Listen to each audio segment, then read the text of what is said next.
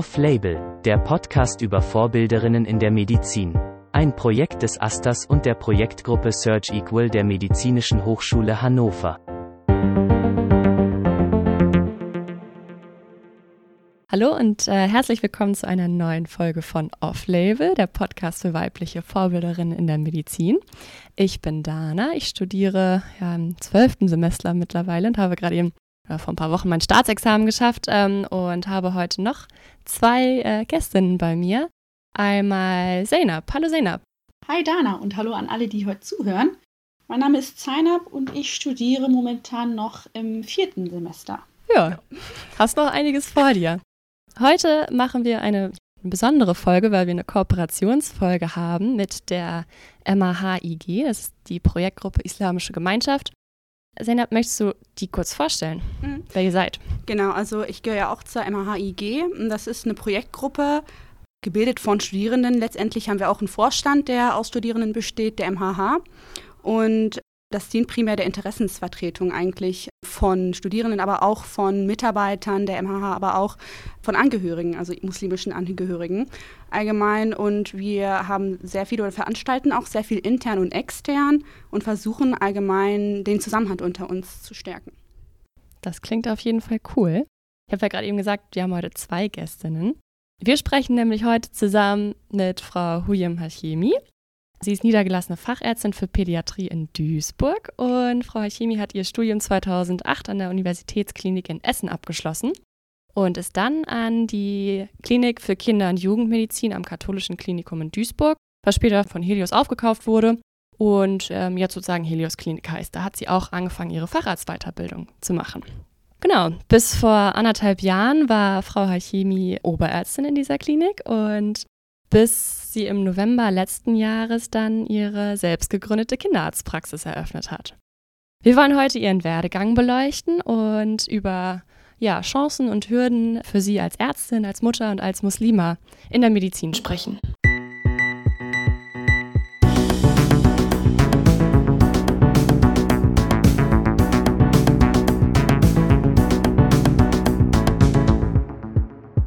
Herzlich willkommen, William. Vielen Dank. Hallo. Schön da sein zu dürfen. Vielen Dank für die Einladung. Zur ja. Auflockerung in den Start äh, des Podcasts einmal schnell aus dem Bauch geschossen die wichtigsten Fragen.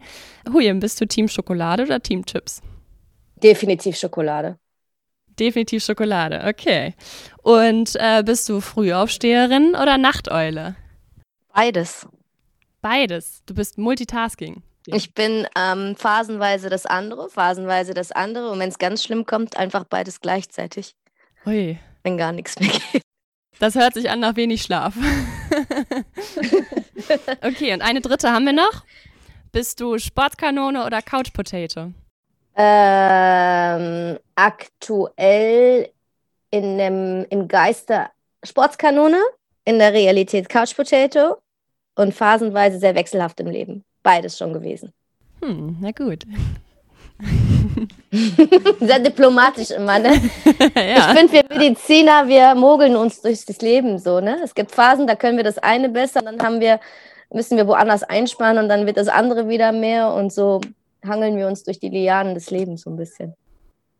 Genau, die Frage, die immer kommt, wie kam die Entscheidung zum Medizinstudium? Ist es bei dir so gewesen, dass es von Kindestagen an so war, also dass du schon immer Medizin studieren wolltest oder kam die Entscheidung erst später? Also ich habe früher nie so wirklich ein Kind, als Kind nie wirklich einen Berufswunsch gehabt. Also wenn ich meine alten Poesiealben und Freundschaftsalben ein durchgucke, dann steht da alles Mögliche. Und das war immer aber eher das, was ich so bei den anderen gesehen habe. Und ich habe nie so richtig mh, hm, den Wunsch gehabt, dass ich sage, boah, ich möchte, so wie Kinder, wie Mädchen schon mal Ballerina oder so werden wollen. Und ähm, irgendwann so in, in der Pubertät war es so, mit 16, 17, da gab es einen Schlüsselmoment für mich. Und äh, das war, als ähm, mein kleiner Bruder ins Krankenhaus musste. Das war auch völlig unspektakulär, also da war gar nichts Besonderes. Ich weiß noch nicht mal mehr, was er da hatte.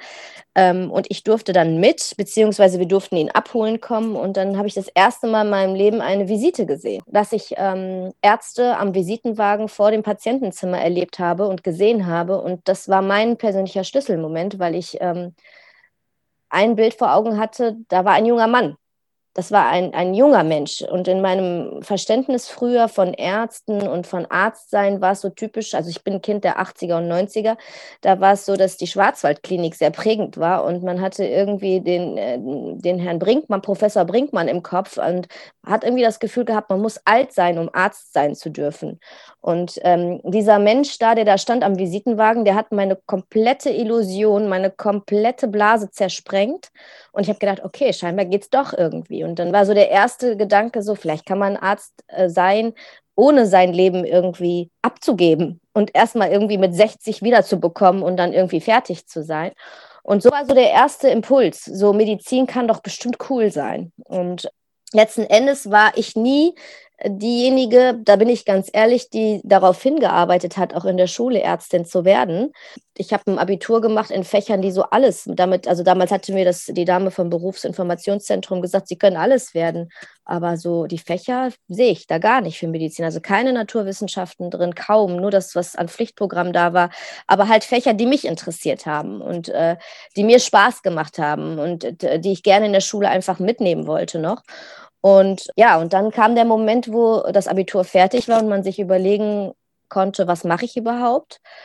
Und ähm, dann hat halt jeder so seinen Impuls gesagt und ich stand vor meinem Formular zum Ausfüllen und habe gedacht, ach, warum eigentlich nicht? Probier's. Entweder du kommst rein oder eben nicht. Und dann, ja, dann war es halt so. Das war so mein Weg zur Medizin, dass ich mir eigentlich selber gesagt habe, du musst es probiert haben auch wenn du nicht reinkommst, auch wenn du es nicht schaffst, du musst diesen Moment für dich so abschließen, dass du sagst, ich habe es versucht. Ja, und dabei ist es dann nicht geblieben beim Versuch, ist dann doch noch weitergegangen.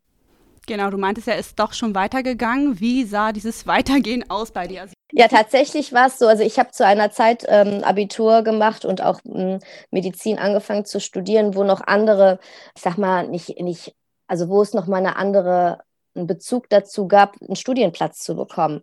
Also in meiner Generation sind viele akademische Fächer nochmal anders. Also es war einfacher, wobei einfacher ist es vielleicht nicht gewesen. Das war irgendwie anders. Es war eine andere Zeit. Es war so, dass ähm, weniger Menschen studieren wollten wahrscheinlich und dadurch halt ich, ich kann es gar nicht erklären. Also ich bin ziemlich erschrocken heutzutage darüber, wie schwierig es ist, äh, wie hoch motiviert wir Abiturienten und junge Studierende haben, die äh, so viele Probleme haben, Schwierigkeiten haben, einen Studienplatz zu bekommen. Das war früher auch nicht einfach, aber es war nochmal ein anderer Weg dahin. Und ähm, bei mir war es dann so, dass ich dann halt dieses Formular hatte und gesagt habe, okay, die vom BITS haben gesagt, es mit dem Schnitt geht's, also kreuz es an du kreuzt jetzt einfach Medizin an. Und dann war mein Erstwunsch Medizin äh, Uni Duisburg-Essen und mir selber gar nicht zugetraut, dass ich da überhaupt reinkomme und habe dann einfach alles so, was mir gut tat, wovon ich überzeugt war, das könnte dich weiterbringen im Leben und das könnte dir Spaß machen, mit angekreuzt. Und dann kam nach ein paar Wochen dieser Bescheid von der Uni. Und da stand drin, herzlich willkommen äh, an der Uni Essen. Damals hieß sie nur Essen. Und dann habe ich gedacht, ja, ist ja schön, aber was studiere ich überhaupt? So ungefähr. Und dann habe ich da angerufen, weil das Studienfach tatsächlich nicht drauf stand. Und dann hieß es, wie steht nicht drauf? Ich gesagt, ja, ich habe ja mehrere Fächer da mich eingesch also äh, zumindest äh, ausgesucht. Ja, und dann hieß es Medizin. Und dann habe ich gesagt, okay, dann packen wir es an. Dann studieren wir jetzt eben Medizin. Warum nicht? Und dann kriegt man wahrscheinlich auch während des Studiums schon ein bisschen graue Haare, ne? ja, also es ist immer so, also ich bin mit einer sehr naiven, äh, sehr naiven Einstellung ans Studium rangegangen. Ich glaube, die ist das, das, ähm, die war sehr naiv, weil ich auch mit der Einstellung rangegangen, ich probiere es. Und wenn ich es nicht schaffe, ist, ich habe mir das immer wieder selbst gesagt, wenn es nicht sein soll, dann ist es so. Dann hast du ein schönes Kapitel in deinem Leben gehabt und als Oma im Lehnstuhl kannst du sagen, ich habe es mal versucht. Es ist nicht der offene Traum. Das ist auch jeden, den, das, was ich jedem auf dem Lebensweg mitgeben kann. Jeden Traum zumindest versuchen zu verfolgen. Und wenn man es eben nicht schafft, dann hat es einen Grund gehabt. Aber äh, vielleicht schafft man es eben doch. Und dann ähm, ist es umso schöner und so umso schöner am Ende des Weges zu sagen, ich habe es irgendwie doch geschafft und ich habe da was erreicht. Ne? Und das gilt für jeden Traum. War es denn ein schönes Kapitel für dich? Also was waren so deine prägenden Momente, deine Wendepunkte während, des, während der Studienzeit? Es war für mich ähm, die schönste, mit die schönste Zeit, ein, ein ganz, ganz toller Abschnitt in meinem Leben. Ich habe heute noch sehr enge Freunde aus dem Studium. Also ich habe vor 20 Jahren angefangen zu Medizin studieren, zu studieren und ähm, meine, meine engsten Freunde sind Freunde aus dem Studium heute noch. Also wir haben sehr engen Kontakt und auch sehr oft einen kollegialen Kontakt, Kontakt immer noch. Also wir haben uns alle irgendwie sind in die nach dem Studium in die Welt diffundiert, um es mal so zu sagen. Und jetzt so nach, äh, nach, nach all dem, was wir dann so alle gemacht haben, ist es so, dass diese Verbindung irgendwie hält und man auch untereinander irgendwie sich auch nochmal nicht nur freundschaftlich, sondern auch kollegial berät, weil man weiß, so dem kann ich vertrauen. Ich saß in der gleichen Chemievorlesung und ähm, der hat damals mit mir gebankt, dass ich in Biochemie meine, mein, meinen Plus bekomme zum Beispiel. Und das ist irgendwie nochmal eine ganz enge Verbindung ich persönlich habe in meinem Studium, ich habe zum Beispiel mein Hijab, mein Kopftuch angefangen, am ersten Tag meines Studiums zu tragen. Das ist so meine persönliche Verbindung ähm, zwischen dem Muslimischsein, dem äh, mein, meinen muslimischen Glauben auch nach außen hin zu tragen. Und das war, verbinde ich immer mit diesem 15. Oktober, wo das Wintersemester angefangen hat. Das verbinde ich immer, das war Tag X für mich, wo einfach ganz viel in meinem Leben sich geändert hat. Und da denke ich aber auch gerne dran zurück. Ne? Und äh, ja. Und neben den ja, empowernden oder ähm, unterstützenden KommilitonInnen, die du hattest, hast du auch irgendwie sozusagen von externen Persönlichkeiten oder irgendwie MentorInnen, ähm, die dich unterstützt haben? Oder woher hast du deine Motivation genommen? Meine Motivation. Also tatsächlich war es so, dass wir uns gegenseitig, wir hatten, das, wir sind eine sehr kleine Fachschaft gewesen, ähm, der, als Fachschaft Humanmedizin an der Uni, war relativ überschaubar. Wir haben uns untereinander sehr empowered und wir waren multikulturell. Das, das hat mir damals auch sehr gut getan. Es war spannend zu sehen, wie viele verschiedene, also es war sehr, sehr durcheinander. da wurde irgendwie, ähm, wir haben uns sehr schön aus, einen schönen Austausch miteinander. Mentorinnen tatsächlich früher weniger. Es, ist, es, es, es war so, dass man, es war weniger, es gab kein Social Media, über das es häufig heutzutage geht. Und der Arzt äh, war ja für uns damals oft noch nicht erreichbar. Also es war ja so, dann war jemand vielleicht Arzt. Das war dann der alte weiße Mann mit grauen Haaren, ne? Der, genau, das war der, das war der Professor Brinkmann sozusagen. Und man hat sich ja gar nicht getraut, irgendwie sich da irgendwie mit jemandem, ja, da mal nachzufragen. Also man hat dann beim eigenen Hausarzt oder beim Zahnarzt erzählt, man studiert Medizin. Das werde ich auch nicht vergessen. Mein Zahnarzt ist mit mir die Hirnnerven da durchgegangen und da fand ich mich schon total toll und das fand das spannend, weil ich, weil ich mich auf einer fachlichen Ebene auf einmal mit einem Arzt austauschen konnte, was super war. Im Nachgang war Smalltalk für, für, für einen Arzt sozusagen. Und es war damals schwieriger, jemanden als Vorbild wirklich benennen zu können, der schon da etabliert oder der schon irgendwie den Fuß in der Materie gefasst hat. Es kam aber sehr viel über die Familie. Also man ist natürlich da auch sehr gepusht worden und man hat, der Rücken wurde einem freigehalten, dass man immer wieder gesagt hat, mach das, auf, zieh's durch und wir da und machen den Rest so ungefähr. Ne? Ich kann mir vorstellen, dass es ähm, als Student oder Student ein bisschen schwierig ist, auch zu sagen, ja, ich traue mich mal und spreche äh, diesen Oberarzt oder diesen Chefarzt mal an. Anders sieht es, glaube ich, aus, wenn man in der Klinik ist. Und ähm, da wollte ich dich fragen, wie sah es bei dir aus? Wie kam die Entscheidung, dass es die Pädiatrie wird? Äh, bei mir ist es jetzt noch so, okay, ich bin im zweiten Studienjahr, ich habe noch ganz viel vor mir. Es ist echt schwierig, ein Fach rauszusuchen. Bei Dana ist es bestimmt einfacher, da sie ja gleich gerade schon am Ende ist. Nicht so ganz. Ähm, wann kam der Gedanke, Pädiatrie, das ist es?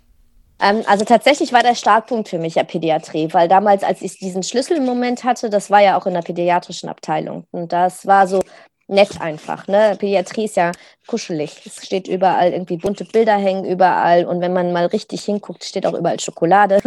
Und irgendwie war das eine Atmosphäre, die ich sehr, sehr ähm, angenehm fand. Und ich habe immer schon so ein bisschen auch interessenhalber einen Bezug zur, zu den Kindern. Also mal, ich hatte in der Schule Leistungskurs Pädagogik, der mich halt ähm, sehr, sehr bereichert hat überhaupt und mir auch das Interesse an den Kindern und an der kindlichen Psychologie nochmal nahegebracht hat.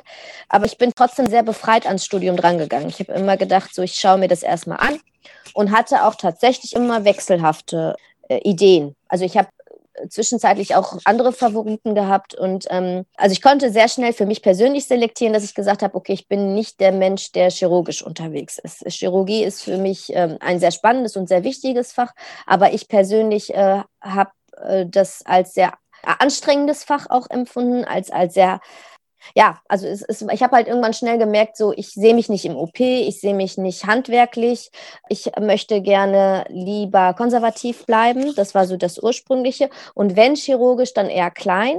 Und dann kam aber schon wieder das nächste, aber klein möchte ich nicht. Also ich möchte kein kleines Fach haben, weil dafür ist es, das, das, man hat so viel gemacht die ganze Zeit und sich dann auf einen Komplex zu, zu fixieren, fand ich irgendwie schade. Für mich war das so, dass ich gesagt habe, ich möchte eigentlich breit, so breit wie möglich aufgestellt bleiben. Und dann kam irgendwann der Punkt, dann sind es nur noch Anästhesie, Innere oder Pädiatrie. Und die waren dann auch in der ähm, engeren Auswahl. Und ähm, dann kam es dazu, dass ich eine Formulatur erst in der ähm, Pädiatrie gemacht habe. Also neben den anderen Formulaturen war die letzte Formulatur, die ich gemacht habe, eine Formulatur in der Pädiatrie und dann nahtlos tatsächlich in mein PJ-Tertialpädiatrie übergegangen, in derselben Klinik. Also ich war irgendwie die ganze Zeit in dieser Klinik unterwegs und das hat mich sehr geprägt. Das war halt dann für mich, der, da habe ich es entschieden, habe gesagt, okay, du hast hier dein konservatives Fach, du hast hier ein sehr, sehr breites Fach, weil einfach alle Untergruppen mitbedient werden und du hast deine Pädagogik, die du halt äh, so gerne mochtest, aus der Schule noch mit drin. Das war so meine Entscheidungsfindung. Und ähm, retrospektiv muss man sagen, es gibt so viel, ich habe auch viele viele Kollegen aus der Pädiatrie auch kennengelernt, die halt dann zwischenzeitlich nur Pädiatrie für ein halbes Jahr, Jahr gemacht haben und dann wieder in andere Abteilungen. Es ist ja nicht in Stein gemeißelt.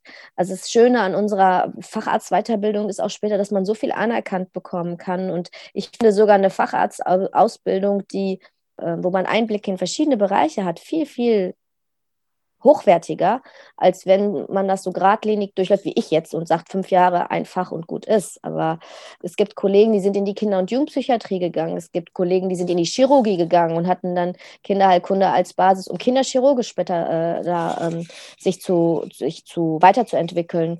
Gynäkologie und Pädiatrie haben große Schnittmengen, HNO und Pädiatrie haben große Schnittmengen. Und so ist das auf alle Bereiche übertragbar. Also das, die Entscheidung wird ja die kann ja jedes Mal revidiert werden, ohne dass man ähm, Verluste davon trägt. Das ist das Schöne an der Medizin.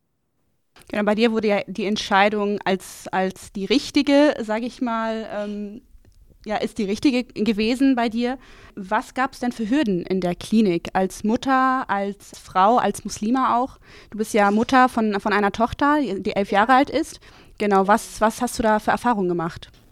Also in der Klinik ist es so, dass man ähm, eigentlich äh, hat man ja dann schon für sich, also man hat ja schon einen großen Weg hinter sich. Man hat das Studium geschafft, man weiß, wer man ist, man hat auch was auf dem Kasten ähm, und zwar ganz ordentlich. Und ähm, das Hauptproblem am Anfang der, der beruflichen Karriere ist es, sichtbar zu sein oder sichtbar zu werden und nicht unmittelbar in eine Schublade gesteckt, eine vorurteilsgeprägte Schublade gesteckt zu werden. Und das habe ich so als schwierigstes empfunden am Anfang. Man kommt aus einer wohlbehüteten Uni, aus äh, da auch aus einem PJ, wo man wo es keinen interessiert hat, wie man aussieht oder wer man ist, weil du warst ja die billige Arbeitskraft. Ich sage es jetzt mal ganz plakativ. Ne? Du bist jetzt Student, der kann die Haken halten, der kann den Kaffee holen, der kann die Visite vorbereiten, der kann die Laborwerte schon mal ausdrucken und ähm, das reicht ja erstmal. Der muss man nicht bezahlen und den kann man schön Aufgaben geben und der ist ja erstmal on top. Und den kann man auseinandernehmen, wenn man möchte. Mittlerweile kriegt man sogar schon 2,50 Euro die Stunde. Wow, super. Ich sag ja, es tut sich was. Wir waren damals froh, wenn wir eine Essenskarte bekommen. Nein, so ändern sich die Zeiten. Das ist doch schön. Das freut mich für euch. Ja, geh ja noch was nach oben, ne? ähm, das Problem ist dann, dass man tatsächlich in, eine, in, in, die Wirtschaft geht. Also man geht in ein Unternehmen rein. Man geht auf einmal, sitzt auf einmal bei einem Chefarzt ähm, am Tisch und muss sich selbst verkaufen, muss erst, und das ist ja für jeden so. Es ist ja nicht nur für, ähm, wenn man als Muslime oder als Frau, sondern für jeden Menschen. Nur sind ist muslimisch sein, ist Frau sein, ist, das sind alles nochmal Faktoren, die einen so ein bisschen ja potenziell ein Handicap mitbringen, mitgeben sozusagen. Und die Kunst ist es tatsächlich am Ende, es zu schaffen, das Vorurteil quasi so weit runterzufahren, dass es nicht mehr relevant ist für mein Gegenüber und so den Fuß in die Klinik zu schaffen und auch dann den Support der, des Teams hinter einem zu ähm, erleben, weil man eben nicht anders ist, sondern weil man eine gute Ärztin ist, weil man ein gutes Studium hingelegt hat, weil man fachlich gut ist, menschlich gut ist. Da sehe ich die Schwierigkeit am Anfang drin, quasi die Vorurteile abzubauen, die einem entgegengestellt werden. Und damit hatte auch ich zu kämpfen am Anfang, ganz klar. Also man kann, also man kann das ja benennen. Also was du gerade erzählt hast, das heißt Intersektionalität. Für unsere Hörerinnen und Hörer, ähm, der Duden sagt, es ist eine Überschneidung und Wechselwirkung mehrerer Formen von Diskriminierung bei einer Person. Aus dem Englischen Intersection bildlich dargestellt als Kreuzung, also mehrere Teile einer Identität, die sich überkreuzen. Das hast du ja ganz gut gerade beschrieben. In unserem Vorgespräch hast du uns auch noch erzählt, wie das war bei deinem ersten Chef, was er dich gefragt hat bei, dein, ja. bei deiner Einstellung. Vielleicht magst du das ja erzählen. Ja, also es war so, dass ich, ich bin ja, Duisburg ist ja ein Melting Pot. Also dass ich arbeite in Duisburg und bin hier auch geboren und aufgewachsen. Und hier ist ein großer Ausländeranteil und wir sind halt wirklich ähm, sehr multikulturell hier im Ruhrgebiet.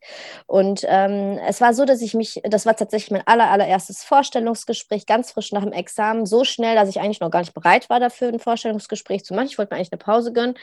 Aber meine ähm, Examenspartnerin, die mit mir in der Prüfung sagte, sagt, mach, mach das schnell, mach das schnell, da sind Stellen frei, bewirb dich doch einfach. Und habe ich gedacht, okay, wie, wie eigentlich schon sieben Jahre davor, dann mache ich es halt so ungefähr. Ja, und dann war ich bei diesem, habe ich mich beworben und habe tatsächlich auch relativ kurzfristig einen Vorstellungstermin bekommen und bin dahin.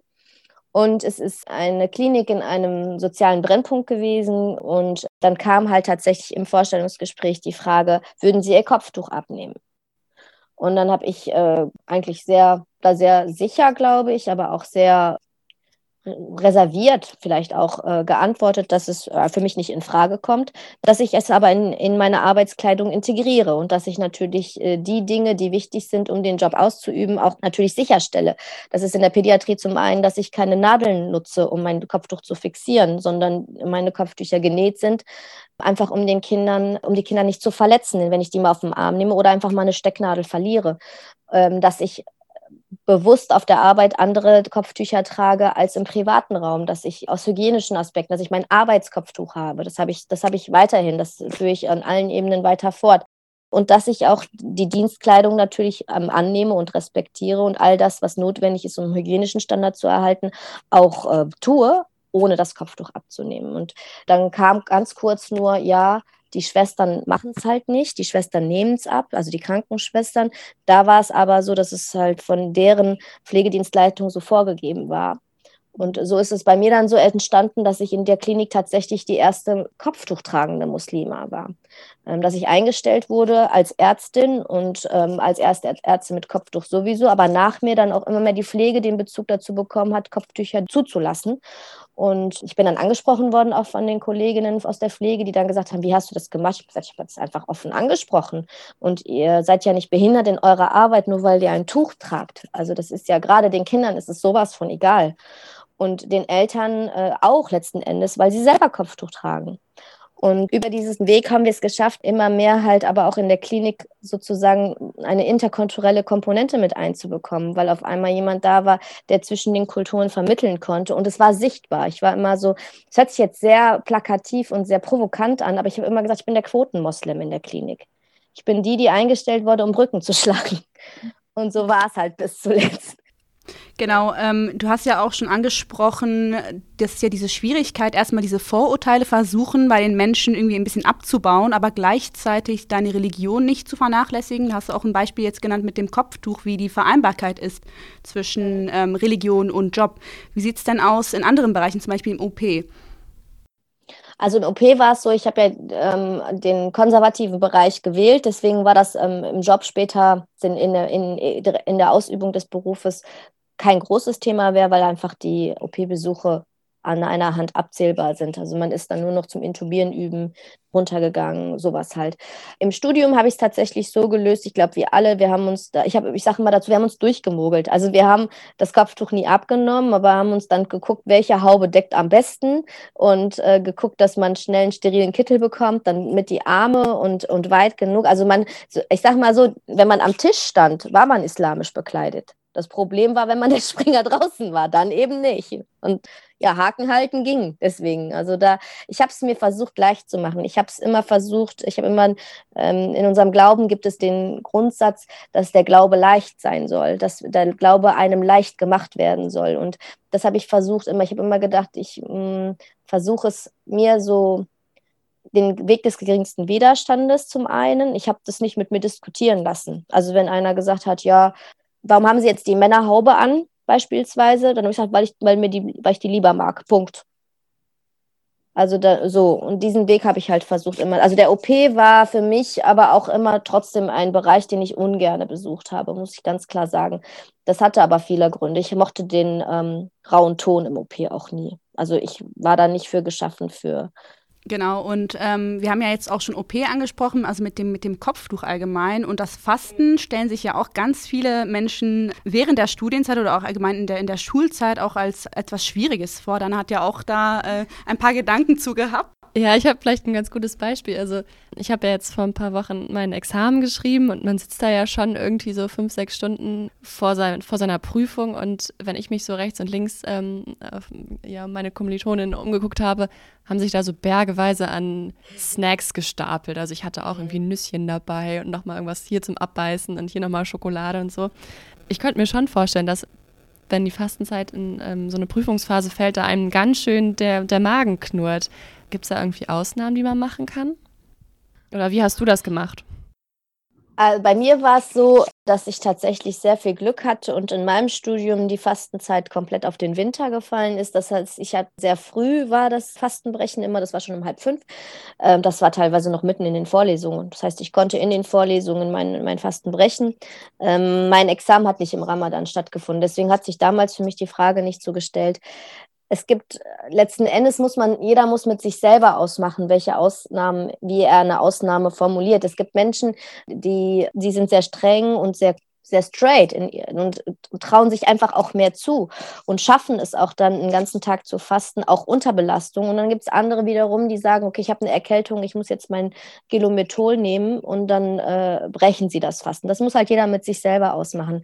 Ich persönlich äh, habe während all den Jahren sowohl als Studentin als auch als Ärztin, Oberärztin und jetzt auch als niedergelassene Ärztin meinen Fastenmonat immer eingehalten. Ich habe immer gefastet und habe mein Leben ums Fasten drumherum auf aufgebaut. Ich habe mir das als Luxus gegönnt. Ich habe gesagt, okay, ähm, also vor allen Dingen als Assistenzärztin war es mit am schwierigsten, dass ich gesagt habe, okay, du, du bist Muslima und du bist Ärztin. So, und jetzt, wo, wie kriegst du das jetzt am besten hin? Und die Lösung war einfach Urlaub zu nehmen. So wie andere sich den Urlaub bei anderen Ereignissen, habe ich mir einmal im Jahr diese Phase gegönnt, wo ich halt Urlaub hatte.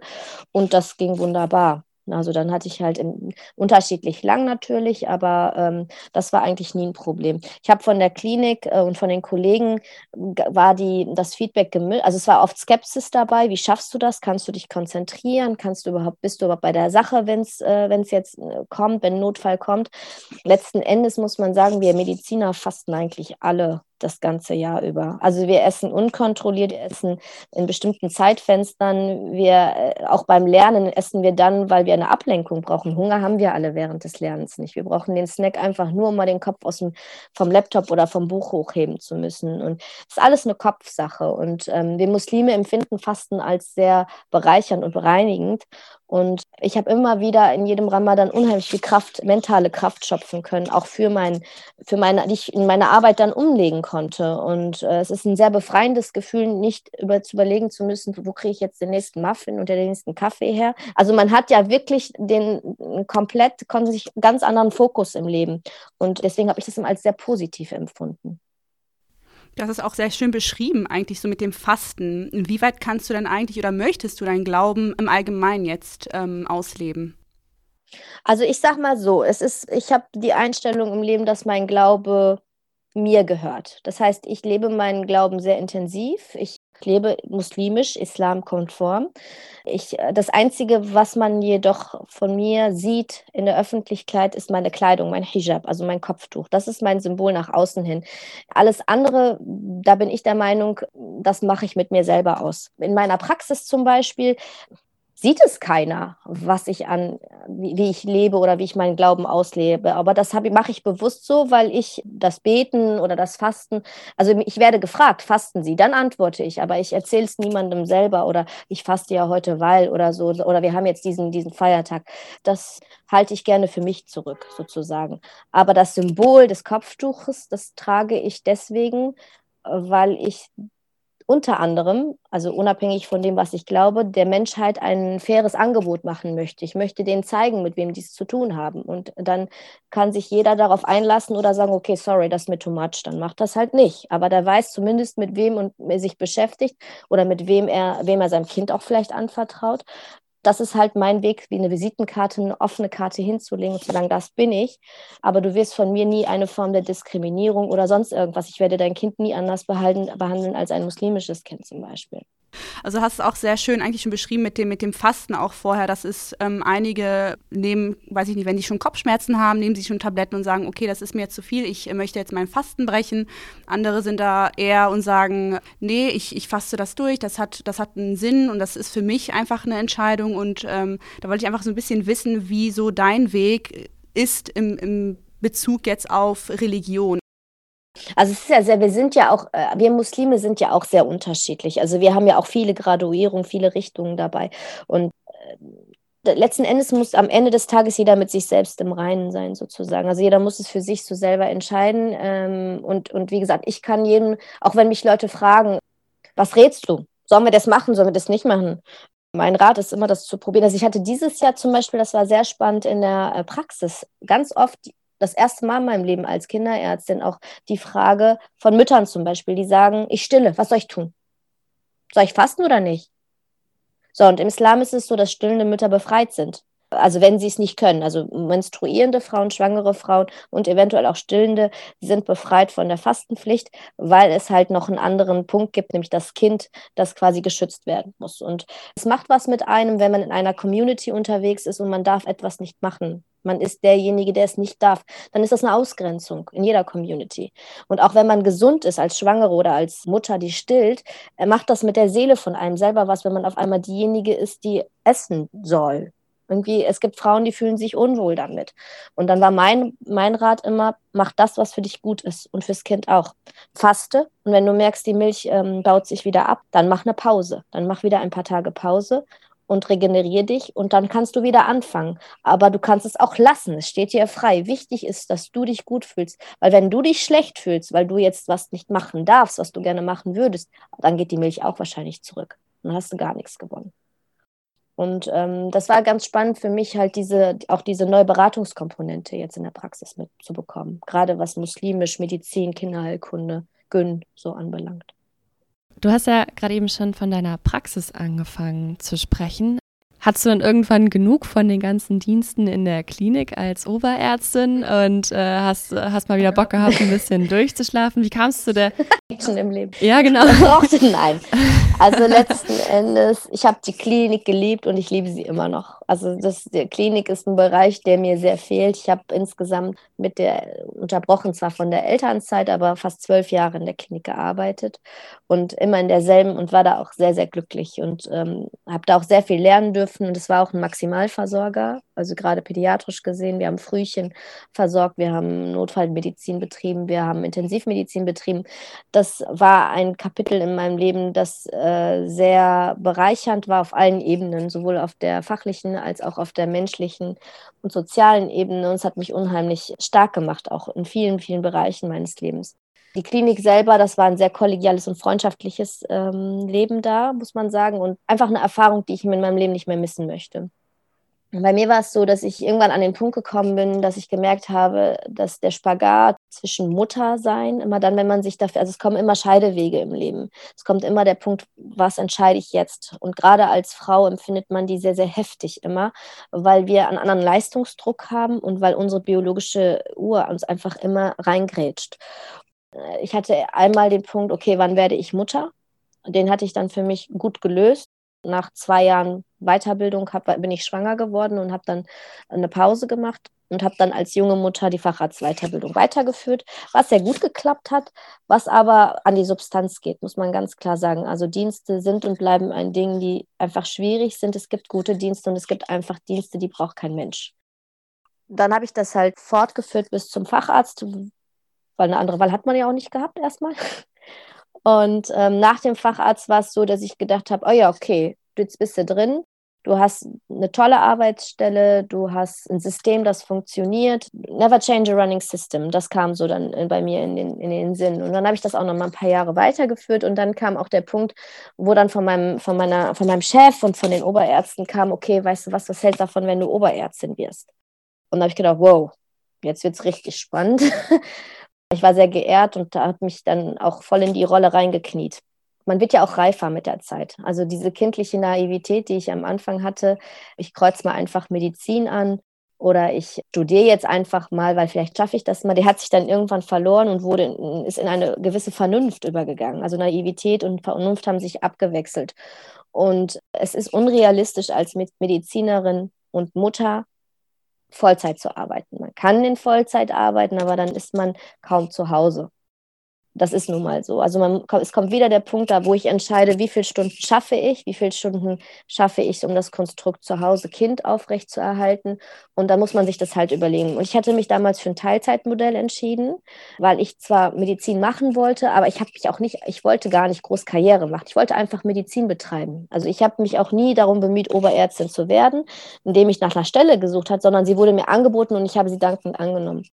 Und dann habe ich das auch als Oberärztin in einem Teilzeitkonstrukt gemacht. Und das Teilzeitkonstrukt, und da schätze ich meine Klinik sehr für, die hat das ähm, tatsächlich auch das Konstrukt an mich angepasst. Also wir hat, ich hatte einen Arbeitgeber, wir waren mehrere ähm, Frauen aus unterschiedlichen Gründen in Teilzeit und jede von uns hatte ein anderes Stundenmodell. Also der hat das wirklich flexibel für uns gestaltet. Und ich habe das super dankend angenommen und äh, war auch total dankbar, dass es irgendwie eine Möglichkeit gab und habe das auch einfach gelebt für mich. Dann ist der Punkt aber gekommen, wo ich gemerkt habe, so ich tanze auf allen Hochzeiten mit einem halben Bein. Also noch nicht mal gleichzeitig, sondern ich habe überall einen Fuß stehen. Also ich bin zwar die Oberärztin in der Klinik, mir fehlen aber Stunden, um die Kinder komplett betreuen zu können. Also ich gehe vor den anderen Kollegen oder ich habe einen Tag in der Woche frei, da fehlt mir wieder der Verlauf des Kindes. Und genauso halt äh, war es dann auch zu Hause, dass man das Kind hatte oder hat, Gott sei Dank. Und da fehlen auch Stunden. Man ist, also man war überall nur halb. Und das war für mich an, an einem gewissen Punkt in meinem Leben sehr belastend, dass ich gedacht habe, ich möchte nicht mehr nur halbe Sachen machen. Der Anspruch, das war das erste Mal in meinem Leben, dass ich einen Anspruch an mich selber nochmal gestellt habe und gesagt habe, finde einen Weg, der das rund macht du hast jetzt deinen Klumpen Lehm vor dir und du hast daraus schon was geformt, aber mach es glatt jetzt. Für dich so glatt, dass du es noch 30 Jahre machen kannst. Und ähm, dann habe ich erstmal einfach gekündigt. Und dann hast du, also wie ich finde, einen ganz, ganz mutigen Schritt gemacht. Du bist in die Niederlassung gegangen, aber nicht sozusagen ins gemachte Nest, sondern du hast dir komplett selbst eine Praxis hochgezogen. Also genau. da muss man ja auch erstmal die notwendige Infrastruktur aufbauen, oder? Ja, also das war wieder der Punkt, wo die Naivität wieder gewonnen hat. Tatsächlich war der Plan auch erst ein anderer. Ich wollte einfach ja für mich einen Weg finden, effektiver arbeiten zu können, ohne Lücken zu haben, was ich in der Klinik so empfunden habe durch meine Teilzeitstelle.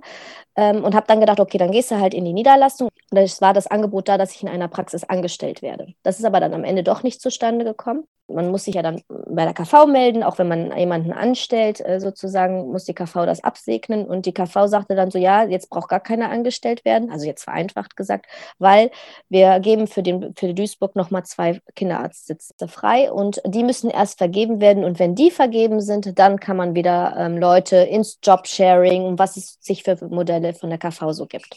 Und darüber habe ich dann erfahren. Dass, da, da hat der Kollege gesagt, ja, wir können das jetzt so nicht machen. Bewerben Sie sich mal für den Sitz. So.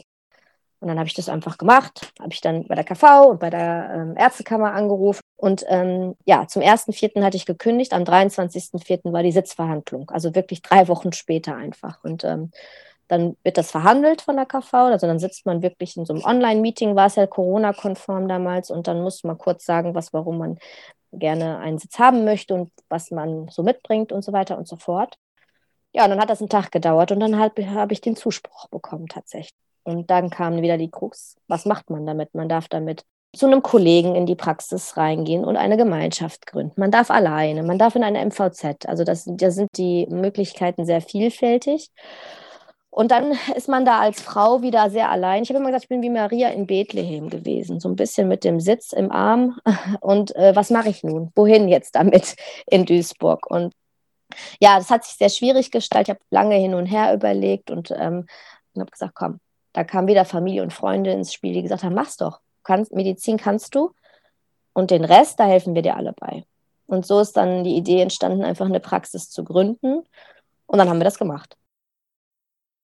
Du hattest uns im Vorgespräch noch erzählt, dass du aber auch einige Hürden in der Niederlassung hattest. Also so Stichwort äh, Respekt vor Männern oder auch, ähm, dass du da ein bisschen mit patriarchalen Strukturen zu kämpfen hattest. Was hat es ja. denn damit auf sich? Also es ist halt, äh, wenn man so in die Niederlassung geht, gibt es ja die Möglichkeit, einfach die Praxis einfach von jemandem zu übernehmen. Dann ist es halt tatsächlich sehr einfach, weil man einfach schon alles, was so ähm, an Strukturen vorgefertigt ist, übernimmt.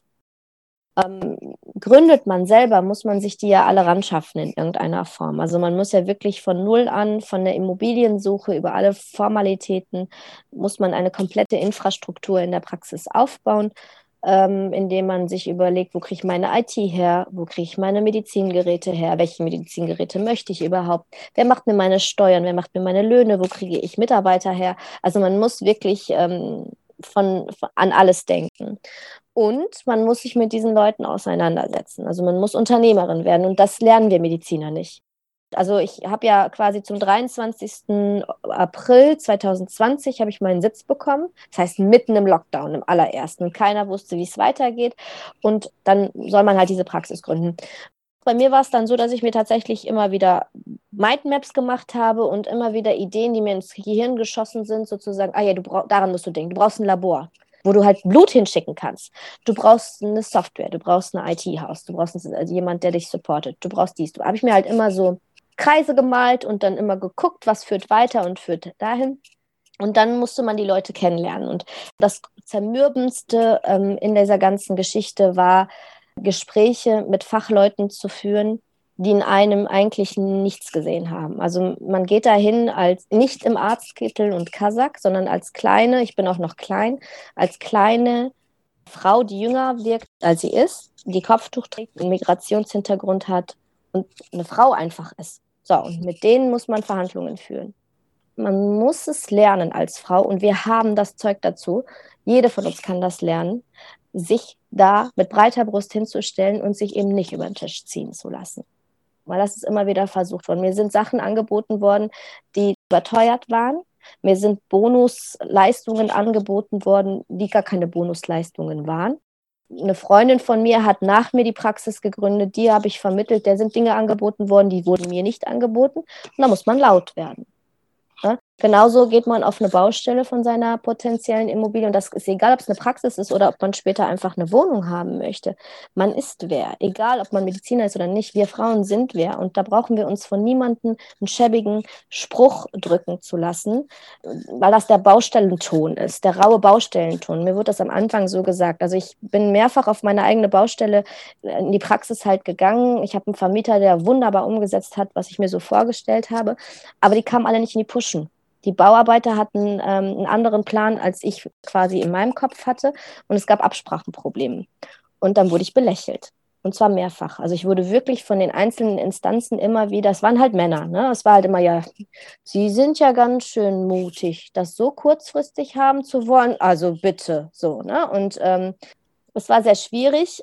Das Spannende in der, in der, auf der Baustelle war allerdings, dass je plastischer das Projekt wurde, je, je spezifischer die Idee wurde und die gemerkt haben, die Olle spinnt nicht nur, die meint es ernst, also im wahrsten Sinne des Wortes. Also ich habe ein Konzept in der Praxis, das wurde am Anfang belächelt. Ich habe denen gesagt, mein Wartezimmer wird ein Flugzeug. Da haben die gesagt, ja, ja, Flugzeug.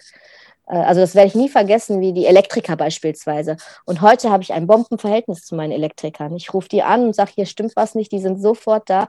Die haben gesehen, dass auch wir Frauen was am Kasten haben und nicht nur im Sicherungskasten. Also wir haben auch die Möglichkeit, uns dahin zu stellen und wir sind wer. Und wenn wir mal eben nebenher unsere Arbeit buppen, Familie gründen, den Haushalt schmeißen, äh, Freunde und Ehemann bespaßen können, dann können wir ein Unternehmen gründen. Das nichts anderes passiert die ganze Zeit zu Hause, meiner Meinung nach. Ich glaube, das ist ganz wichtig, sich in jeder Lebenslage nochmal vor Augen zu führen und nicht unbedingt quasi nur auf einer Immobilie oder in einer Wohnung oder so, sondern wahrscheinlich, wie du vorhin schon den rauen Ton im OP angesprochen hast, ne? also noch in anderen Lebenslagen vielleicht auch stark zu sein. Aber ich glaube, da braucht es auch eine gewisse Reise, um das zu werden. Und ich glaube, die hast du ganz gut absolviert. Ähm, ich für mich kann, glaube ich, noch nicht sagen, dass ich am Ende dieser Reise angekommen bin. Ich glaube, wir sind alle nie am Ende dieser Reise also die Huyem von vor einem Jahr hätte nicht so gesprochen. Also wir lernen ja ständig, jeder Mensch lernt ständig und dein Erwartungsschatz und auch deine Emotionalität ändert sich ständig. Und wichtig ist es für mich, das ist das, was ich aus der ganzen Reise, meiner persönlichen Reise ziehe, ist zurückzublicken und zu gucken, was hat man überhaupt schon erreicht. Und wenn man sieht, dass trotz dieser rauen Töne, trotz dieser Schwierigkeiten, egal ob es, weil man eine Frau ist, ob man Muslima ist, ob man vielleicht eine Behinderung hat, ob man eine andere Hautfarbe hat, egal warum ich anders und anders ist schon schlimm genug als Begriff. Ähm, wenn ich aber merke, dass ich trotzdem immer wieder, immer wieder in jede Tür reintreten kann und den Fuß da drin fasse und dann fest da drin stehe, dann sollte es mich stärken, auch für den nächsten Schritt diese Motivation mitzunehmen. Und in jeder Lebenslage, das kann ich nur jedem mitgeben. Okay, das, äh, ich, also ich fühle mich mega bestärkt in meinen, ähm, meinen Bestreben gerade. Ich weiß nicht, ob es dir auch so geht, Zane. ich auch. Das freut mich und es lohnt sich so sehr. Es ist so schwierig zwischendurch, aber es lohnt sich. Ihr habt schon so viel erreicht. Und immer daran denken. Du hast ja gerade eben schon von deiner Praxis als Flugzeug gesprochen als ich mich auf quasi diese Folge hier vorbereitet habe, habe ich auch ein bisschen mir bei Instagram dein, dein Profil angeschaut. Das könnt ihr, also ihr lieben Hörerinnen und Hörer übrigens auch mal machen. Und da habe ich auch ähm, die Bilder von der Praxis gesehen und es ist, also es ist mega schön geworden. Und in deinem Instagram-Profil sprichst du häufiger mal das Thema kultursensible Medizin an. Magst du einfach mal kurz erklären, was es damit auf sich hat? Ja, also ich habe eine Erkenntnis in meinem Leben gew gewonnen. Kein Mensch ist kulturfrei. Jeder Mensch hat eine Kultur. in meinem persönlichen Leben ist es immer so, dass ich sogar eine eigene Kultur habe. Also ich kann mich keiner Kultur 100 Prozent ähm, zuordnen, sondern ich bin zu deutsch für arabisch und zu arabisch für deutsch. Und ähm, dann kommt noch muslimisch mit rein. Und das ist alles so eine Schnittmenge, so ein Potpourri. Ich nenne es immer Potpourri. Ich bin ein Potpourri aus verschiedenen Facetten oder ein Mosaik, sage ich auch manchmal. Ähm, aber ich bin nirgendwo 100% zugehörig. Und ähm, mit diesem Bild, das eine ganze Generation prägt, nämlich die zweite Generation der Gastarbeiter, die dritte Generation der Gastarbeiter, dass wir so, ein, so eine gewisse Heimatlosigkeit haben. Und mit diesem Bild, als ich mich da an, darüber angefangen habe, darüber nachzudenken, ist mir aufgefallen, dass jeder Mensch ja eine Kultur hat mein bestes Beispiel ist mein Vater, der hat die deutsche Disziplin so verinnerlicht, das ist ganz schwierig für den in unserem Heimatland, da sich durchzusetzen, weil er immer der Pünktlichste ist und immer sauer ist, weil alle anderen es nicht hinkriegen. Und das ist so prägend und da, das ist so, wir färben alle aufeinander ab. Wir färben alle aufeinander ab und ähm, letzten Endes war so das Prägendste in der Klinik, dass es Situationen gab, wo wir gemerkt haben, das Trauer, Tod, all das, was den Menschen in schwierige Situationen bringt, in belastende Situationen, wie wichtig Kultur dann ist, wie wichtig Religion, wie viel wichtig Glaube und es ist, da ist es egal, welcher Glaube ist. Der engste Bezug zum Gott, zu Gott, zu Schicksal, zu all dem ist immer dann, wenn es einem schlecht geht. Und ähm, das fand ich immer sehr spannend. Und prägend für mich war der Auftrag sozusagen meines ehemaligen Chefes, der ähm, damals jemanden für eine, für eine Fortbildung gesucht hat, der über interkulturelle und kultursensible Medizin referieren sollte. Und dieser Begriff, den gibt es. Also es ist ja Medizin quasi auf Kulturebene, also kultursensibel, das bedeutet Medizin und Pflege so zu betreiben, dass ich mich in, in meiner Religion und meinem kulturellen Denken nicht beeinträchtigt fühle. Ähm, das gibt es ja in der Pflege schon deutlich länger, den Begriff. Wir in der Medizin tappen uns daran. Aber es gibt kein Regelwerk, es gibt keinen Leitfaden, es gibt keine Leitlinien. Für alles haben wir Leitlinien, aber für sowas haben wir die halt noch nicht. Mein Chef brauchte halt einen Referenten für eine, für eine Schwesternschulung sozusagen, der halt über interkulturelle Medizin muslimisch geprägt spricht. So, und da hatte der keinen. Und dann hat er mich angesprochen und nach langem Hin und Her habe ich das gemacht und habe das quasi aber, weil es halt keine Literatur dazu gibt oder kaum, damals zumindest nicht gab, habe ich das quasi aus meinem eigenen, aus meinem eigenen Sammelsurium, habe da halt rausgeschöpft und habe halt diese Fortbildung geleitet für diese Schwesternschülern und damit quasi eine Nische geschaffen, die später auch in der Klinik ja, ein, ein, gewisses Forum zum Austausch werden konnte. Wir haben immer interne Fortbildungen in der Klinik gehalten, wo immer einer von uns ein Thema ausgearbeitet hat und dann halt referiert hat darüber. Und dann kam immer mehr der interkulturelle Aspekt halt mit rein, dass ich meine Kollegen über Themen wie Tod, Trauer, Beerdigung, Bestattung im Islam. Wie ist es in Duisburg? Wo gibt es islamische Friedhöfe? Und warum beerdigen wir so, wie wir beerdigen? Warum trauern wir laut und warum trauern wir nicht leise? Wo gibt es muslimische Seelsorge?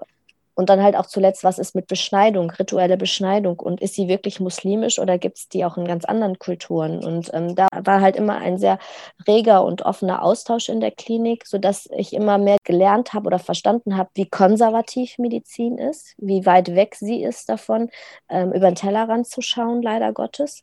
Und wie wichtig es ist, dass wir das tun sollten. Und deswegen versuche ich das jetzt zum einen halt über dieses, ähm, über meine Instagram-Präsenz einerseits, aber viel mehr noch in der Praxis selber. Meine Praxis ist auch in einem Melting Pot, wo sehr, sehr viele verschiedene Kulturen ähm, zusammenkommen. Und die Kunst ist es da, jeden abzuholen, dass er sich verstanden fühlt und gut behandelt fühlt in seiner Wertigkeit. Genau, du hast ja auch schon jetzt gerade angesprochen, Kulturen oder auch Sprachen, auch selber angesprochen, dass du Arabisch sprechen kannst. Ich kann mir ganz gut vorstellen, dass das sehr viele Vorteile bringt für Familien allgemein, auch heutzutage, auch nach dieser ähm, Flüchtlingskrise. Da wollte ich dich mal fragen, wie das bei deinem Patientinnenklientel denn aussieht. Ist das durchmischt oder was hast du da für Erfahrungen gemacht? Also ähm, als ich gegründet habe, kam direkt so, ah ja, alles klar, bei dir kommen sowieso nur die Araber und die Bulgaren. So, so war so das erste, weil wir, meine Praxis in einem, in einem Stadtteil ist, wo halt sehr viel bulgarische Flüchtlinge äh, Unterkunft oder Zuflucht gefunden haben und die Araber halt mobiler sind und auch aus den Nebenstadtteilen kommen. Wir sind alle eines Besseren belehrt worden. Also Duisburg ist eine Stadt, die hat 500.000 Einwohner, sehr viele Bezirke. Also es ist eine große, relativ große Stadt. Und ähm, meine Erfahrung zeigt, dass die Patienten tatsächlich von weiter wegkommen, auch, auch überregional herkommen und dass das ein sehr, sehr gemischtes Bild ist. Also das ist, ich habe alles dabei. Also es sind türkische Mitbürger, es sind ganz viele deutsche Mitbürger dabei, worüber ich auch mich sehr freue, dass sie den Weg zu uns finden. Es sind Asiaten dabei, also es ist alles dabei. Es ist alles durchweg. Ich kann nicht sagen, das ist jetzt der Peak, liegt jetzt in der und der Kohorte, sondern es ist genauso eingetreten, wie ich es mir wünsche. Das Logo der Praxis ist eine äh, Erdkugel äh, mit ganz vielen Kindern verschiedener Herkunft, die sich die Hände reichen und genauso ist es im Wartezimmer. Also nur, dass sie sich die Hände jetzt nicht reichen, aber ähm, das Bild hat, findet sich tatsächlich. Ich finde interessant, dass du gesagt hast, ähm, ich habe mich gefreut, dass auch Deutsche, also Deutsche im, im, Sinne jetzt von, von hier geboren und hier aufgewachsen, die Praxis gefunden haben. Warum? Weil man ja doch selber, auch wenn man hier sozialisiert ist, immer noch Angst hat, nicht 100 Prozent angenommen zu werden. Und das, was ich eingangs erzählt habe mit dem Bewerbungsgespräch, dass man es schaffen muss, die Vorurteile abzubauen und ähm, quasi ganz niederschwellig mit seiner Kompetenz zu glänzen, sage ich jetzt mal, oder mit seiner Menschlichkeit. Das ist jetzt wieder der Punkt. Ne? Schaffe ich das? Kann ich die Vorurteile der anderen, die sie mir gegenüber haben, indem sie mein Äußeres sehen und sagen, okay, sie ist also Muslima, kann ich das abbauen und die Leute kommen jetzt freiwillig zu mir. In der Klinik kommen sie, weil sie kommen müssen. Sie haben keine Wahl. Das Kind ist entweder so krank, dass es jetzt bleiben muss und sie sind sehr besorgt oder sie werden eingewiesen und in der Klinik im Dienst haben sie einfach keine Wahl. Der Arzt, der da ist, der muss genommen werden. Aber in einem ambulanten Setting bin ich jemand, der Vorsorgen, Impfungen, Beratungen, der das Kind ein Leben lang, also die Kindheit lang zumindest be begleiten darf. Und da bedarf es eines ganz großen Vertrauensverhältnisses. Also die Eltern vertrauen mir ja ihr Kind an. Und ähm, da war am Anfang die Sorge so, kann das Vorurteil, das Menschen vielleicht mir gegenüber, steht mir das im Weg? Ja oder nein? Und da bin ich tatsächlich eines Besseren belehrt worden. Und darüber freue ich mich sehr. Mm, ja, das Thema Vorurteile ist ja auch ganz eng verknüpft, natürlich immer abhängig davon, was, äh, in welcher Situation man sich gerade befindet, mit Rassismus allgemein. Ähm, was würdest du dir denn eigentlich im Umgang mit Rassismus im professionellen Umfeld wünschen oder auch allgemein von weißen Personen? Und weiß jetzt ähm, dieses Adjektiv in diesem Sinne von einem politischen oder sozialen Konstrukt? Also ich bin ja Kinderärztin, ne?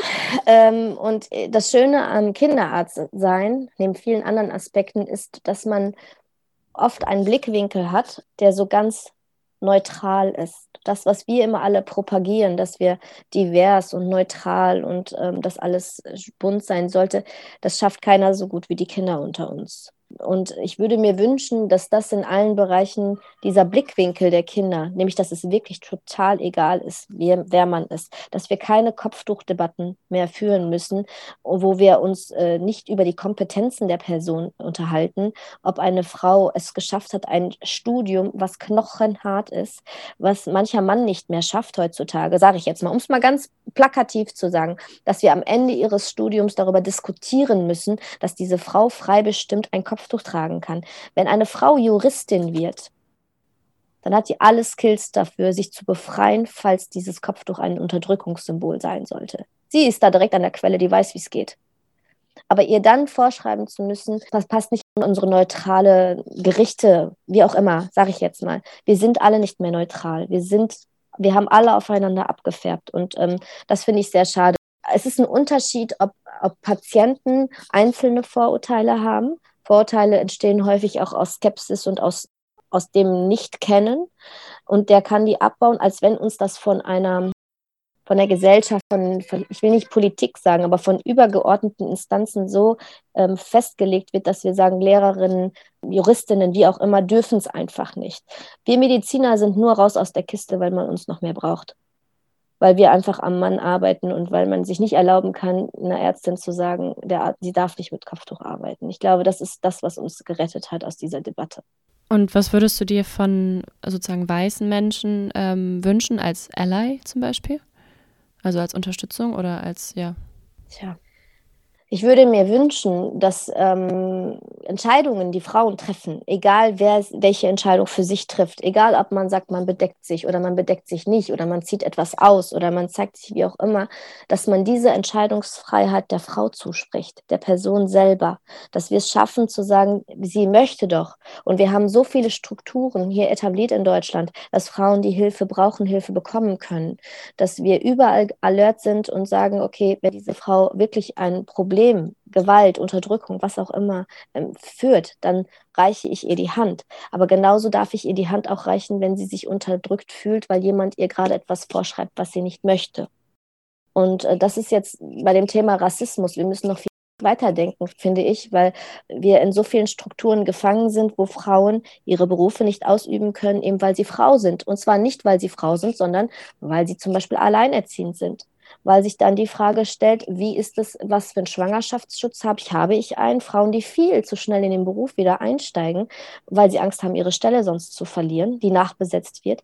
Äh, Frauen, die alleinerziehend sind und für das Geld für das Kind einfach arbeiten gehen wollen und müssen und einfach nicht über die Runden kommen und wenig Unterstützung erfahren. Also das ist noch viel, viel weiter. Also ich glaube, es ist immer einfach von oben herab von dem weißen Menschen zu sagen, das geht nicht. Bitte schaff Lösungen. Sieh zu, dass es Alternativen gibt. Wenn das nicht geht, was, warum geht es nicht und was können wir tun, damit es doch geht? Ich glaube, ja, Lösungen muss man immer irgendwie finden, vor allem bei so einem wichtigen Thema, wenn es um Benachteiligung von Frauen, von intersektionellen Persönlichkeiten und Identitäten geht, auf jeden Fall. Weil einfach so viel Potenzial verschenkt werden würde, wenn man das nicht machen würde. Also da, da werde ich immer sauer irgendwie. Also ich kenne einen Fall von einer ähm, Kollegin auch, die ähm, ist tatsächlich als alleinerziehende Mutter befördert worden. Und auf die Frage hin, warum sie als alleinerziehende Mutter befördert wird, warum sie dann eine die hierarchische Treppe hochsteigen kann, kam die Antwort des männlichen, der männlichen Chefs, die gesagt haben, weil du jetzt noch strukturierter, noch mehr on point, noch besser gemanagt bist, weil du eine Motivation hast, fertig zu werden und zwar so produktiv, dass du pünktlich auch gehen kannst und auch musst. Und ähm, du bist viel mehr im Takt. Und da habe ich mich echt gewundert, das zu hören, weil letzten Endes eigentlich die Idee ja immer ist, von vielen anderen Chefs auch, dass man sagt, so, ja, die ist alleinerziehend, ist erstmal wow. Also es ist, das merkt man ja selber auch. Ich habe Mitarbeiter eingestellt und von vielen Seiten kam, oh nein, lass es, die wird bestimmt schnell schwanger. Ja, dann ist es eben so. Das steht dieser Frau genauso zu, dass es ein Handicap ist, ein Kind zu haben, dass es ein Handicap ist, wie ein Kind großzuziehen, wie auch immer. Das ist auch eine Form von von Diskriminierung im weitesten Sinn. Also es tut sich ja alles, es mischt sich ja alles, es ist alles die gleiche Suppe. Ne? Und ähm, wir brauchen viel mehr Menschen, die das respektieren und die eine Frau nicht drängen in keine Richtung, ob es jetzt ähm, das ist, dass sie ein Kleidungsstück ablegt oder dass sie gezwungen wird, ein Kleidungsstück anzulegen und genauso ihr die Freiheit zu geben, äh, zu sagen, ich, ich möchte einfach noch ein Jahr bei meinem Kind bleiben, aber ich komme wieder und dann bin ich äh, stärker und belastbarer denn je beispielsweise. Und wenn es nicht so ist, was ja auch sein kann, weil es ja trotzdem eine Doppelbelastung ist, dann muss man dieser Frau auch zugestehen können, zu sagen, okay, dann brauche ich ein bisschen mehr Zeit oder ich lasse es. Aber es ist ihre Entscheidung und keine andere. Wo wir jetzt gerade noch bei Entscheidungen sind, da fällt mir noch eine Frage ein, äh, die nochmal gut in Niederlassungen bzw. in eine Kinderarztpraxis passt. Da wird ja bekanntlicherweise relativ viel geimpft. Jetzt auch zu Nicht-Covid-Zeiten, sage ich mal. Wie war denn deine Erfahrung zur Schutzimpfung bei Kindern? Sehr durchwachsen. Also ich war darauf vorbereitet als Kinderärztin mit Impfgegnerschaft, Impfgegnertum, Skepsis, Impfskepsis. Äh, darauf war ich vorbereitet. Aber da kam mein Vorurteilsdenken und mein Schubladendenken. Ich habe das einer bestimmten Kohorte zugesprochen und ähm, es ist sehr durchwachsen. Ich habe viele äh, Zuwandererkinder, wo die Eltern extrem bedacht darauf sind, dass die Kinder durchgeimpft werden. Also es gibt viele Flüchtlingsfamilien aus, aus Südosteuropa im weitesten Sinne und aus dem Nahen Osten, die häufig entweder ohne Impfpässe kommen und sagen, machen Sie alles, was ich möchte, den deutschen Standard. Das kommt immer, ich möchte den deutschen Standard. Und genauso aus Südosteuropa, die sich die Mühe machen, die Impfpässe zu übersetzen zu lassen, hier äh, quasi als Dokument in einen Deutschen überführen zu lassen, da ist die Impfbereitschaft extrem groß und die sehen diese Wertigkeit der Impfung und sind extrem auch dahinter die Termine akribisch, dass sie die Termine einhalten, total zuverlässig sind und das wirklich durchziehen. Und dann gibt es natürlich äh, Impfskeptiker und Impfgegner, und immer mehr aus dem muslimischen Raum sozusagen. Also darauf war ich nicht vorbereitet, muss ich gestehen, weil ich das nie so empfunden habe, dass wir als Muslime skeptisch sein sollten. Ich habe das in meinem Glauben auch irgendwie nicht wiedergefunden, dass, dass es so sein sollte. Und da äh, komme ich mit immer mehr Skepsis in Kontakt. Und das ist teilweise wirklich schwierig. Aber was ich da genieße, ist ein großes Vertrauen der Eltern, die ähm, bewusst zu mir kommen und sich auf Augenhöhe einfach wollen, austauschen wollen und dann sagen, ich möchte jetzt von Ihnen hören, was halten Sie davon? Was ein bisschen schwierig zurzeit ist, ist das Masernschutzgesetz, dass wir halt ähm, den Kindern jetzt zurzeit ist es sehr extrem, entweder den Masernschutz bestätigen müssen oder halt impfen sollen und dass die Eltern dadurch in allen äh, kulturellen Gruppen das als falsch empfinden, weil ein Zwang entstanden ist.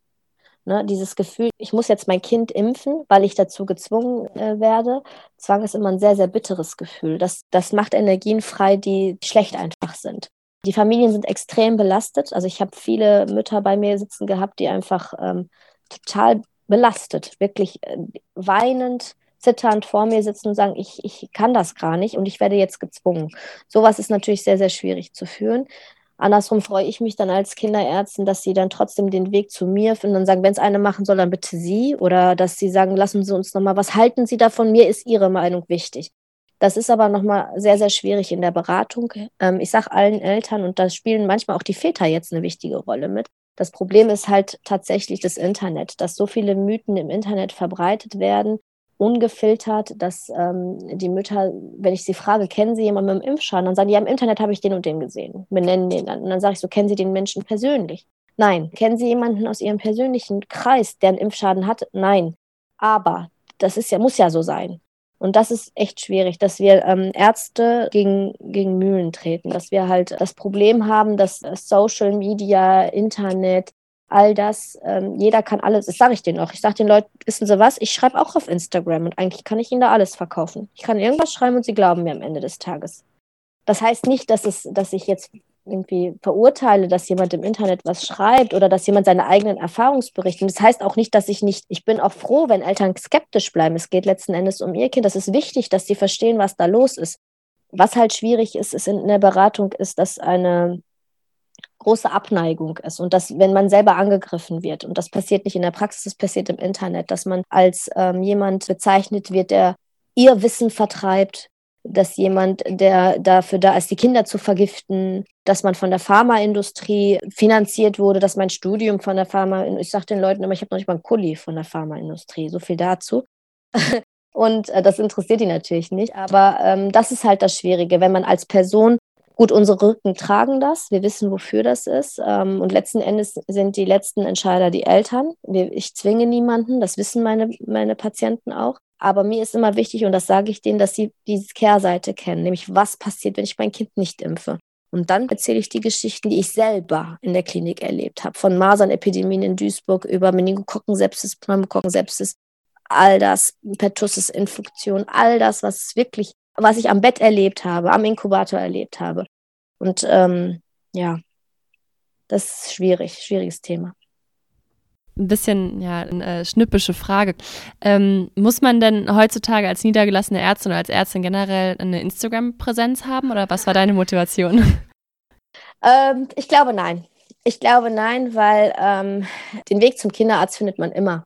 So, äh, wenn man äh, ehrlich ist, ich habe das mir mal so angeguckt. Ähm, die jüngeren Praxen haben auch eine Homepage ähm, oder einen Internetauftritt für die eigene Praxis. Die Alteingesessenen brauchen es einfach nicht, weil so viel noch über Mundpropaganda passiert. Meine Instagram-Seite tatsächlich, ja, hört sich jetzt doof an, aber aus Langeweile gegründet. und zwar, also ich habe während der Gründung gemerkt, wie trocken diese Materie für mich ist. Unternehmerschaft, Unternehmertum, wie frustrierend es oft ist und einfach tot langweilig. Ich bin kein Mensch, der sich gerne mit äh, Software und Zahlen und Kostenvoranschlägen und Buchhaltung und all dem, was ich nie gelernt habe, und da muss ich mich total reinknien, das, das war so, trocken. So, und dann habe ich irgendwann gedacht, okay, dann machst du mal eine Instagram-Seite, ist ja hip. Und einfach nur, um mich irgendwie mitteilen zu können, wie so eine Gründung läuft. Also tatsächlich ist es mit den ersten Stories losgegangen, ähm, wo ich halt einfach die Gründung begleitet habe, wo, ähm, wo ich den Mietvertrag, als ich den unterschrieben habe, oder ähm, die IT als die ersten Gespräche oder dann halt später auch tatsächlich, als alles geliefert wurde, die Bauarbeiten, all das habe ich halt äh, dokumentiert. Und irgendwann habe ich gemacht, ach, weißt du was, ich habe schon immer gerne geschrieben, ich habe immer, war immer, also das war wieder die Zeit aus der Schule, in denen ich alle Fächer außer Naturwissenschaften hatte, ähm, dass ich dann da wieder meinen Weg zum Schreiben gefunden habe. Das verliert man als Medizinerin leider auch, weil man so viel Multiple Choice macht und später nur noch Arztbriefe schreibt. Also formulieren können wir alle, aber sind wir kreativ? Und ähm, da habe ich dann so einen Weg gefunden, wieder einen Ausgleich für mich zu finden, indem ich angefangen habe zu schreiben. Und so ist ein Post dem anderen. Immer über die Themen, die mich beschäftigen, immer über die Kinder, die mich in meinem Medizinerleben begleitet haben, habe ich dann halt Geschichten geschrieben. Teilweise an Anlehnung an Märchen, weil das so mein Fable als Kind war. Ich mochte Märchen immer sehr gerne, deswegen haben die oft sehr verspielte Namen, die Titel der Geschichten. Am Ende fügt sich das auch wie so ein Mosaik wieder zusammen. Kinderarzt, Märchen, Medizin, passt alles irgendwie zusammen. Ich finde auch, da passt vieles zusammen. Sena, hast du noch eine Frage, die du noch gern stellen möchtest? Eigentlich nicht. Ich fand das Gespräch allgemein sehr, sehr interessant und alles, was ähm, Huim zu erzählen hatte, sehr, sehr ähm, ja, folgenswert, sage ich mal. Also ich habe sehr, sehr aufmerksam immer zugehört. Fand ich sehr interessant. Hast du vielleicht noch ein Thema, über das du gerne sprechen möchtest, was wir irgendwie noch nicht angesprochen haben? Ich glaube, also wir haben jetzt auch schon ganz schön lang geschrieben, äh, gesch ja. geschrieben, gesprochen. Also das Einzige, was ich wirklich nochmal sagen kann, ist, dass ich habe immer, ich habe ein Bild während der Gründung für mich entwickelt, sehr bildlich immer gesprochen, aber die ganzen Steine, die wir immer in den Weg legt bekommen, bekommen immer wieder im Leben, egal an welchem Punkt und egal woher wir kommen und egal ob Männlein oder Weiblein, wir kriegen immer wieder Steine in den Weg gelegt. Und ähm, entweder umgehen wir diese Steine, dann wird der Weg länger. Oder wir schaffen es, die Steine zu stapeln. Und wenn wir das schaffen und uns draufstellen, dann sind wir gewachsen. Ich finde, das ist ein richtig schönes Schlusswort. Mhm. Ähm, ich möchte mich ganz, ganz herzlich bei dir bedanken, dass du ja dabei warst heute. Ich habe sehr, sehr viele spannende Einblicke bekommen und werde auch garantiert viel mit nach Hause nehmen, also den einen oder anderen Gedanken. Ja, ich denke, ich kann mir vorstellen, dass es Hörerinnen und Hörern äh, genauso geht. Obwohl du gerade eben schon so, so, so schön ges geschlossen hast, haben wir so eine Standardfrage, die wir eigentlich allen unseren äh, Gästinnen noch zum Ende stellen. Und zwar, ähm, was möchtest du angehenden MedizinerInnen mit auf den Weg geben? Stapelt eure Steine. Alles klar. Und damit bis zur nächsten Folge.